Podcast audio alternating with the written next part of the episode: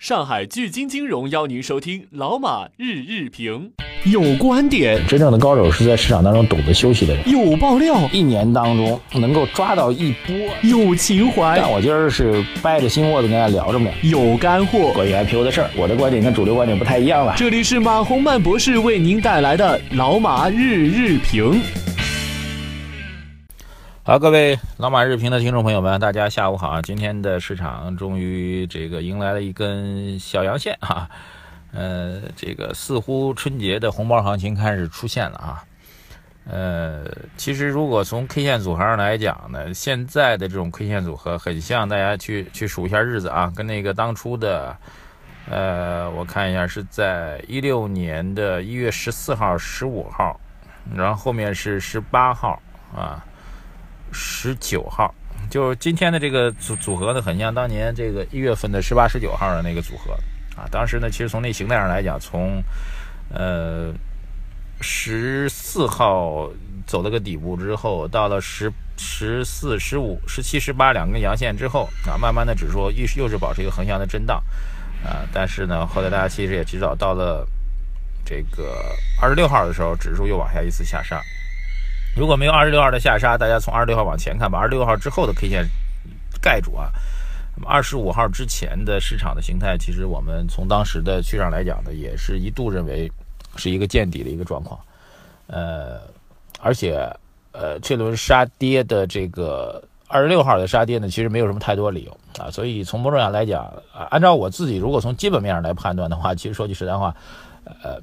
二十六号之前的那一波的震荡向上的震荡横盘的走势呢，我其实当时也提过，我说基本上市场可以确定底部的。但二十六号又杀下来了，二十六号杀下来没有太多理由，我一直在讲没有找不到这个实质性做空的理由。所以现在的技术形态呢，呃，正在向这个呃新的这样一轮的这个这个这见底的一个态势在走，横向我估计横向慢慢底部逐步抬高的态势。那么中期的整个市场的投资价值呢，会越来越明显。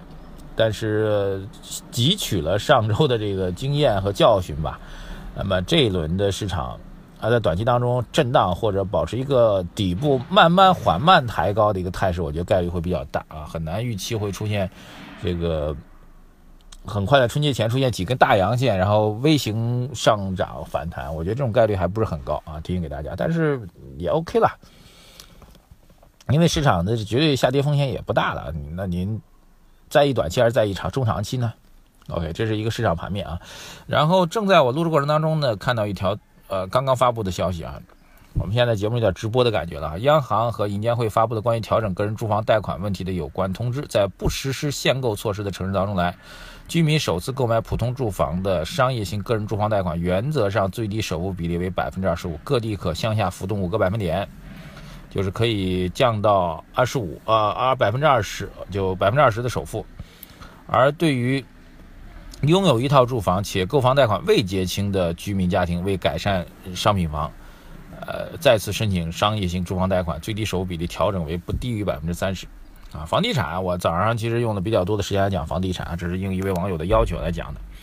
房地产依然是二零一六年这个政策的一个比较重要的抓手啊。房地产在中国其实怎么说呢，蛮理亏的哈，蛮蛮蛮窦娥的哈。就是当经济过热，房地产过热的时候，那就是一洪水猛兽，就是一一坏人啊。但是当经济不行的时候，当坏人的时候往死里狠打啊。当经济不行的时候，那么很多人就会哎。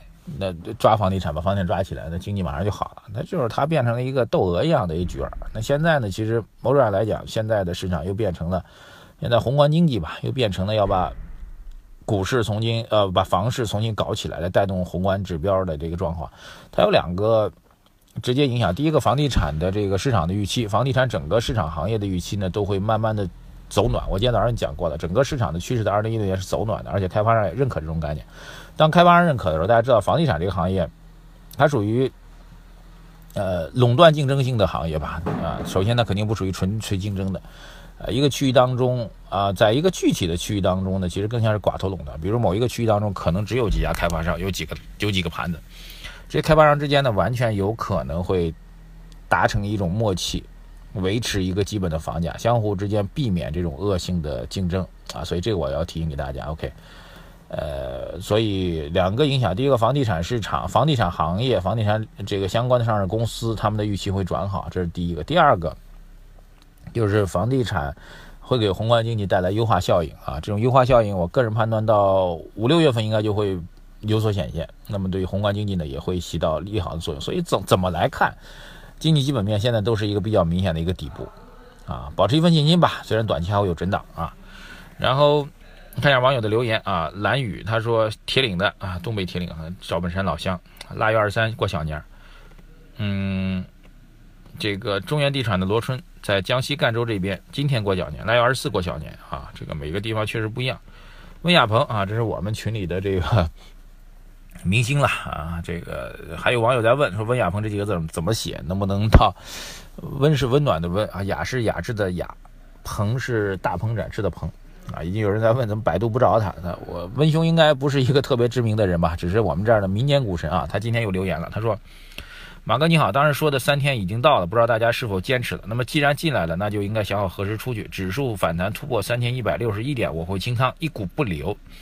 从抄底建仓到反弹至三千一百六十一点，这部分的收益我应该赚的，其余的爱谁谁吧。”多一分不要，少一分不干，这就是我的规矩。做规规矩矩的人，赚明明白白的钱，只有这个才能在市场当中活长久。提前祝大家新年快乐啊！观点祝您参考，供您参考。网友微笑他说：“近期听您的这个节目，受益匪浅。山东潍坊是腊月二十三过小年，麻烦有个问题请教一下，怎么把基本分析法和技术分析法有机结合起来啊？”嗯，这话题问的太大了，话题问的太大了啊！这个我个人觉得，基本分析来确定战略啊，技术分析来确定策略，不知道你能不能听得懂啊？H 三 C 这位网友他问的问题是要送一本书啊，来自于湖北武汉的何万超，收到。唐城，他这问题呢，我这个还要去研究一下。这个他说，兴业银行为例啊，现价十四块五，PE 就市盈率是五倍。是不是说，如果五年利润都不增长，P/E 也要保持五，那么五年后的价格就应该是二十九块钱？如果利润不增加，五年后的 P/E 变为十，价格是五十八。这个逻辑我没有没有看太懂啊，不知道您要表达什么意思。核心点在这儿，如果五年利润都不增长，那就每年的利润总额还是一样的，P/E 要保持在五。那么按照这逻辑来讲，价格只会保持在十四块五，为什么会成为二十九块钱呢？这个增长逻辑我没听清楚啊。呃，市市盈率就等于市价和这个这个这个呃利润的比值嘛，对吧？这是一个基本的算术。那如果你估值也不呃利润也不涨，估值也不涨，那股价为什么涨呢？我我没看明白你要表达的意思啊。心若无尘，这位网友他说，呃，求书河北邯郸二十七中的，谢谢你。A W A V A 七七七，军工币暴涨百分之二百五十是怎么回事啊？军工板块今天本体本来是走强的嘛，这个。从七大军区变成五大战区，啊，军工，呃，整个军事行业改革还在继续当中，后面还会有利好，所以 B 啊 B 板块的问题啊，B 本身就是一个暴涨暴跌的板块，呃，它是一个杠杆，嗯，杠杆就是有有这个 A 和 B 两种啊，两种基金，A 呢是拿保守性的收益，要给大家保证的基本的稳定的收益，B 呢就是玩这个风险，所以当这个相关上市公司的股价暴涨的时候，因为 A 那边。呃，只要获得低收益，所以大量的收益都从 A 那边转到 B 这边，所以 B 可以大涨啊。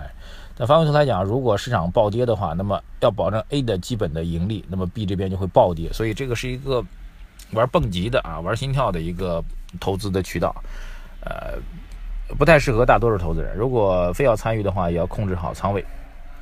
呃，王鑫他说来自于无锡的啊，王鑫，我们收到啊。哎呀呀！这位网友他说，呃，发了一个笑脸，只是给我们打个招呼，欢迎您啊。石头，河北的，他说二十三过小年，张家口的，欢迎您。TD 这位网友他说，P2P 风险加大，易租宝事事件会不会影响中银的活期宝、余额宝等货币基金，进一步加剧金融风险？呃，应该没关系的啊。易租宝的这些投资资金呢，基本上还是来自于个人的自有的资金、自有的投资理财资金。那么。呃，跟货币市场、银行间市场的资金呢，没有太多的直接关系，它是完全是两两类的资金。而且说句实在话，从个人来讲，这易租宝能搞到四五百亿的资金规模很庞大，那对于中国的几几万、几十万亿的这个这个货币资金总量来说，也算不了什么。所以，不用大惊小怪啊，它对于货币市场的影响不会很大。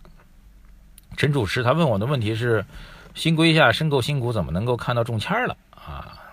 那么，呃，这个要问一下券商了啊，我也没有中过，没有打中过啊，所以您要问一下您自己的券商了，这个是比较好的一个操作性的问题。天津阿童木啊，他说二十三过小年，王明路他希望能够听到张苏阳的声音。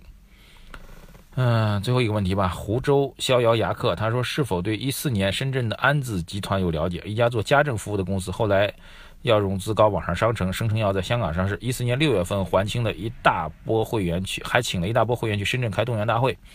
我身边投几万、几十万、上千万的购买股权，还有积极积分换股权。筹备上市前一个月，倒公公司倒闭，负责人不敢站出来，后面也不得而知。听说有会员拿出回了部分本金。